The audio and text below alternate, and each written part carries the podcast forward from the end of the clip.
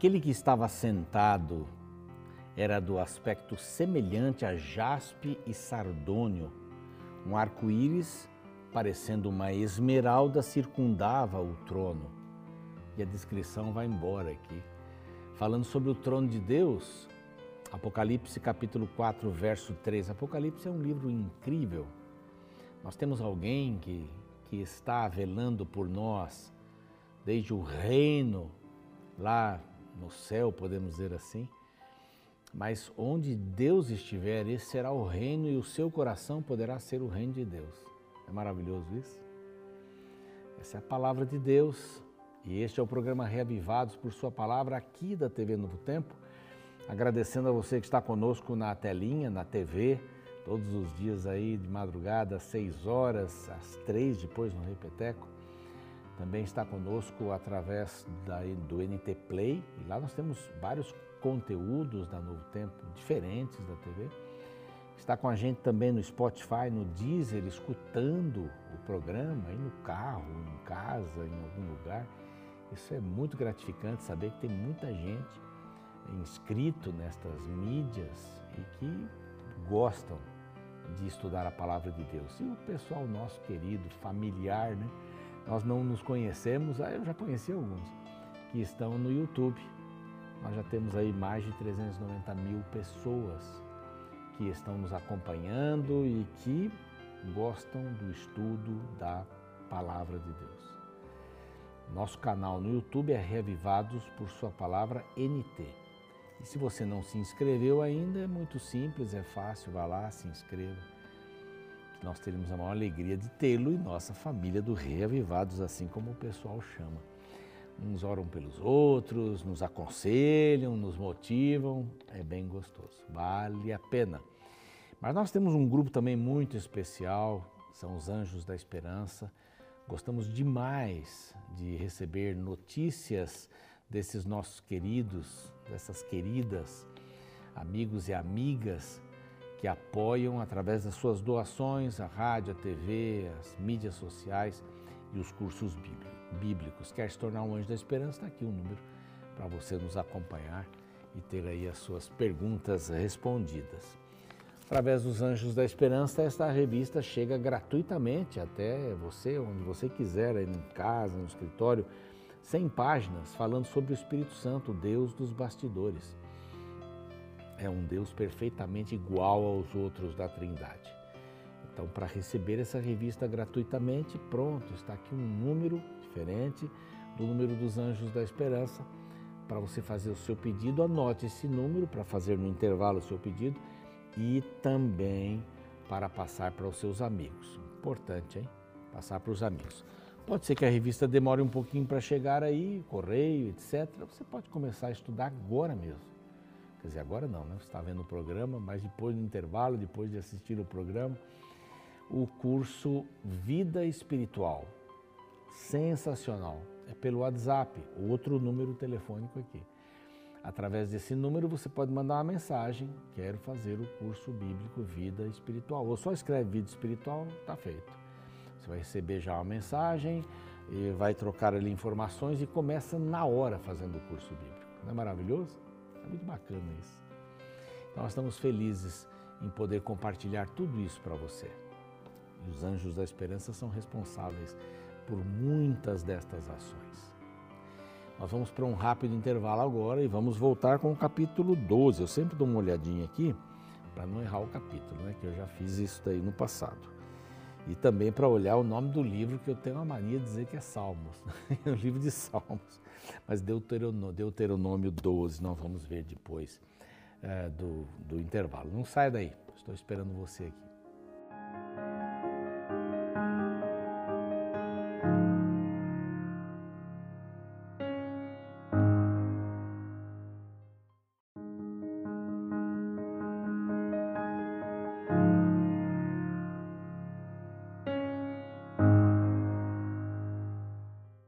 Estamos de volta com o seu programa Reavivados por Sua Palavra, aqui da TV Novo Tempo, capítulo 12 do livro de Deuteronômio.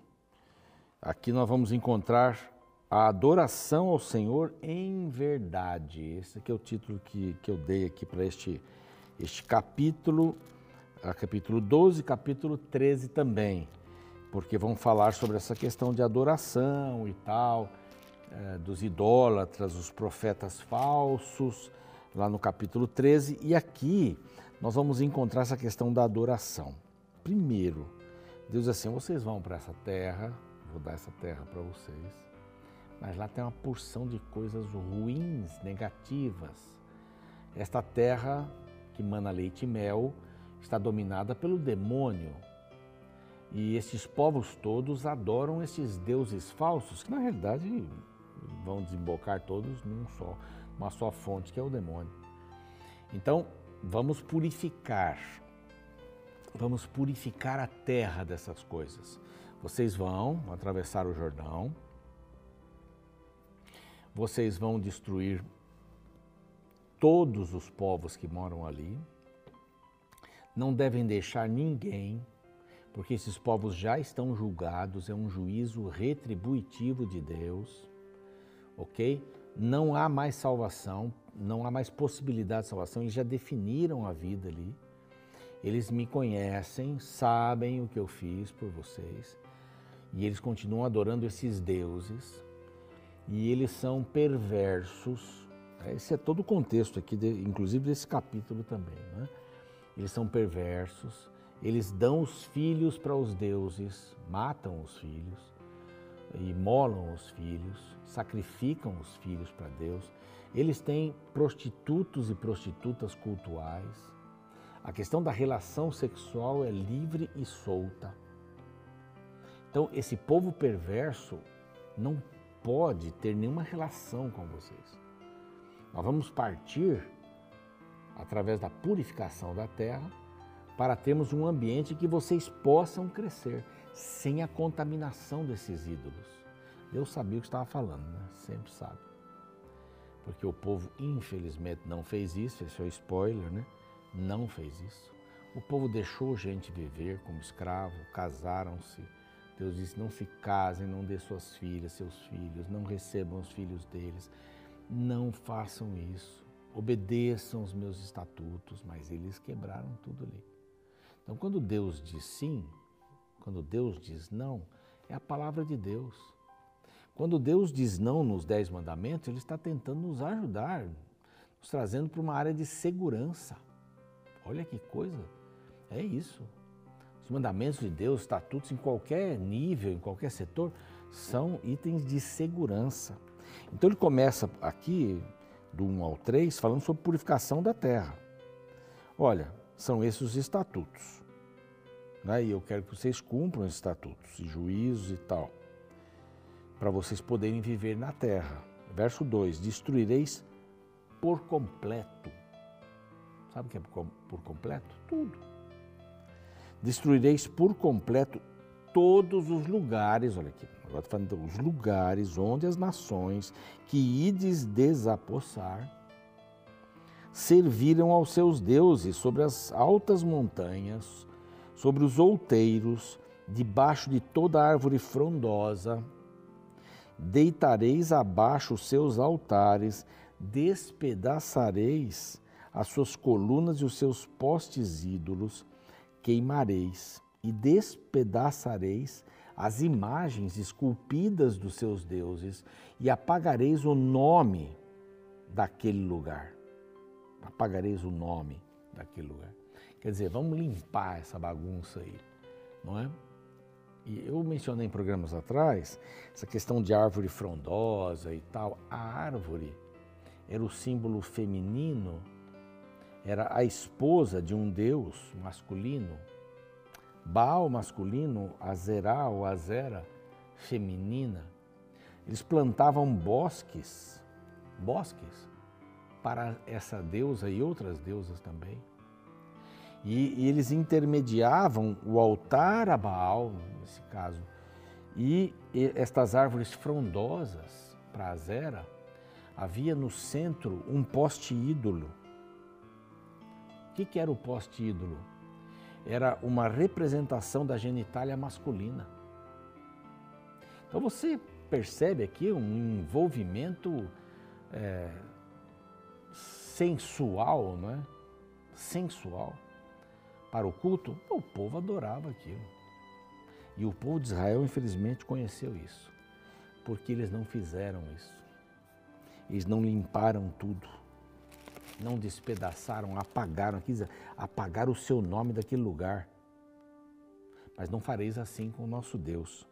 Mas buscareis o lugar que o Senhor, verso 5, vosso Deus, escolher de todas as vossas tribos, para ali pôr o seu nome, sua habitação, e para lá ires. Siló, primeiramente, depois Jerusalém. O Senhor escolheu esse lugar para que o templo fosse colocado, teria um lugar. Eles olhariam, Deus foi muito, sempre, né? Foi muito visual, né?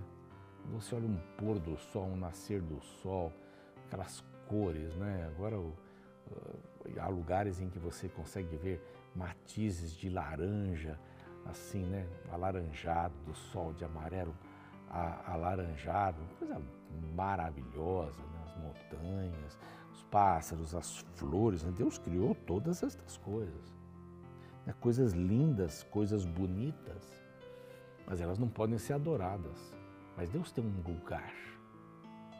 Então, quando eu leio isso aqui, deve a esse lugar farei chegar os vossos holocaustos, sacrifícios, dízimos, ofertas, outros tipos. Lá comereis perante o Senhor e vos alegrareis, porque havia algumas ofertas em que quem ofertava participava com a sua família e comia junto com o sacerdote. Então, é, até esse tempo aqui, ele, no, no, deserto, eles não matavam cordeiro para comer em casa. Eles matavam cordeiro para sacrificar e ali eles comiam. Comiam junto com o sacerdote e sua família. Deus vai mudar um pouco essa ordem, porque eles já, já vão estar num lugar definitivo. Mas é, essa questão que eu queria voltar aqui, ter um lugar. Deus tem que ter um lugar no seu coração. E sabe qual é esse lugar? É o centro das atenções. Quando Moisés fala isso, que Deus teria um lugar onde você pudesse levar os seus holocaustos, suas ofertas, lá comereis, verso 7, perante o Senhor vosso Deus, e vos alegrareis em tudo que fizerdes. Isso não é lindo? Ter um lugar Deus no lugar que Ele precisa ficar na minha vida. Qual é o lugar? É o centro. O centro das atenções. Se eu conseguir alguma coisa, é graças a Deus. Pela vontade de Deus. Ainda não é a hora de Deus. Sabe, você centraliza a sua vida. Alguns chamam isso de loucura. Centralizar a vida em alguém que eu não vejo, mas faz efeito. A Bíblia está aí para provar, né? a vida das pessoas está aí para provar a influência da Bíblia sobre elas. E não procedereis, verso 8, em nada segundo estamos fazendo aqui, cada qual tudo o que bem parece aos seus olhos, porque até agora não entrastes no descanso, na terra, né, na herança. Então, não é para fazer cada coisa, cada um de um jeito, nós vamos ter um jeito só de fazer ali. É? Mas passareis o Jordão e habitareis na terra. Deus vos dará descanso. Então haverá um lugar, verso 11: haverá um lugar. Haverá um lugar que escolherá o Senhor, Siló novamente. Dízimos, holocaustos, vos alegrareis perante o Senhor vosso Deus, vossos filhos, vossas filhas. É específico, Deus é específico. Tem um lugar, tem um jeito. Deus estava deixando todas essas orientações através de Moisés.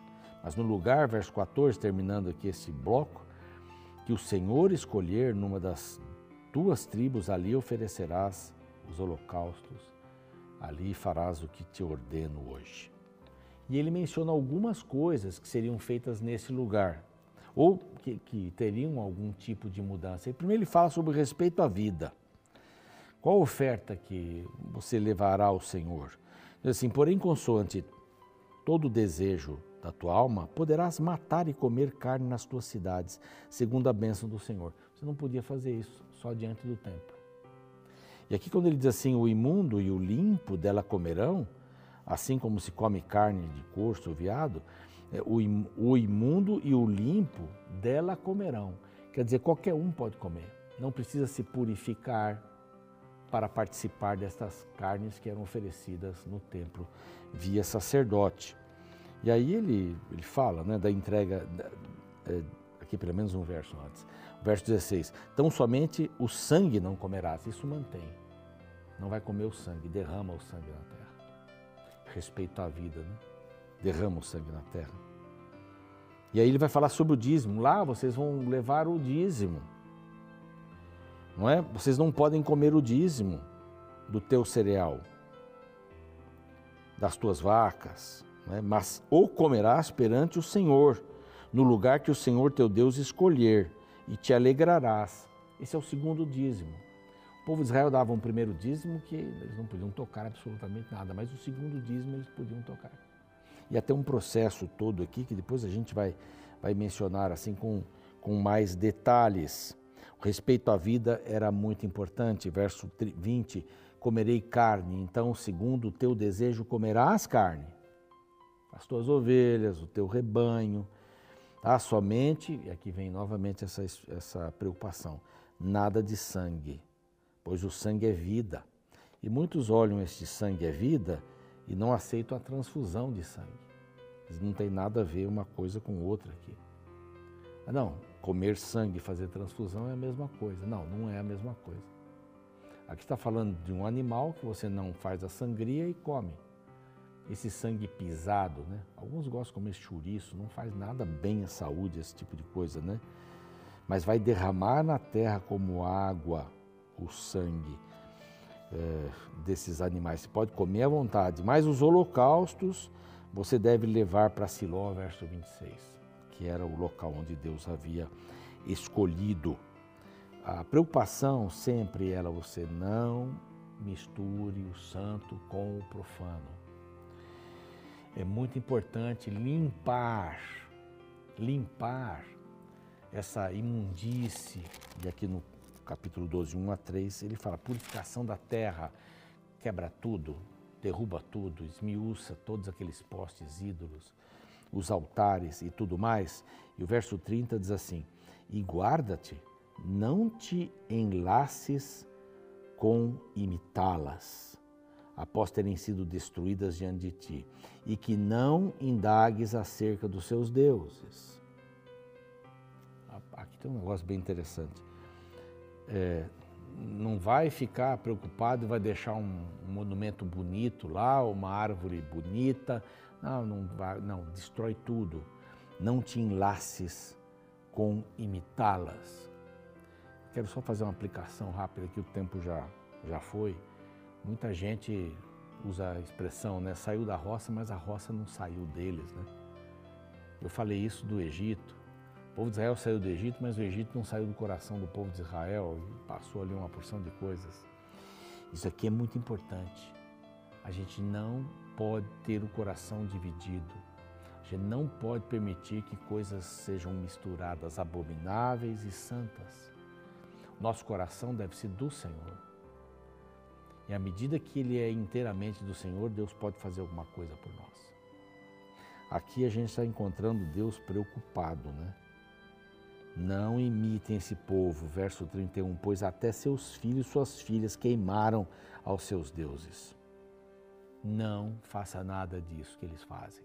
O povo de Israel, infelizmente, vamos ver daqui para frente, infelizmente o povo de Israel não fez aquilo que Deus tinha dito para eles fazerem. Porque se tivessem feito, seria uma bênção, a história do mundo seria completamente diferente.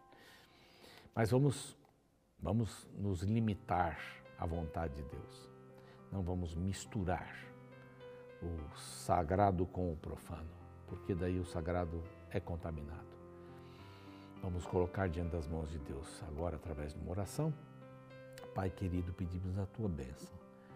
Que neste capítulo que fala sobre purificação, sobre lugar é, para o sacrifício, lugar para receber o sacrifício, os dízimos, e o que eles podiam fazer com respeito àquilo que comiam, bebiam de uma forma diferente agora, mas que se alegrassem com as ofertas que fossem levadas até o templo, até o lugar onde o Senhor uh, haveria de designar. Ajuda-nos também a levarmos nosso coração como oferta preciosa diante do Senhor. como um sacrifício vivo. Ajuda-nos a obedecermos a tua palavra. Vamos alcançar corações sábios. Em nome de Jesus. Amém. O programa segue, a gente fica por aqui. Eu espero você amanhã para o capítulo 13, contra os falsos profetas e idólatras. Até amanhã.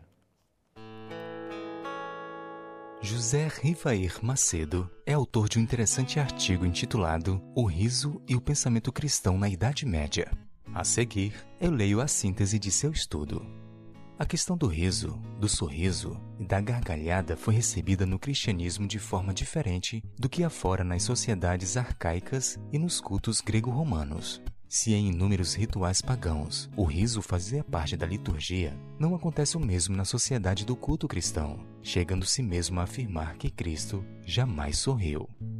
O estudo de José Macedo revela uma característica da religião cristã da Idade Média que tinha preconceito com a imagem de um cristão sorridente e feliz. A imagem da santidade retratada nas pinturas das igrejas medievais eram sempre de pessoas com um rosto sério, os cultos religiosos deste período eram marcados pelo silêncio.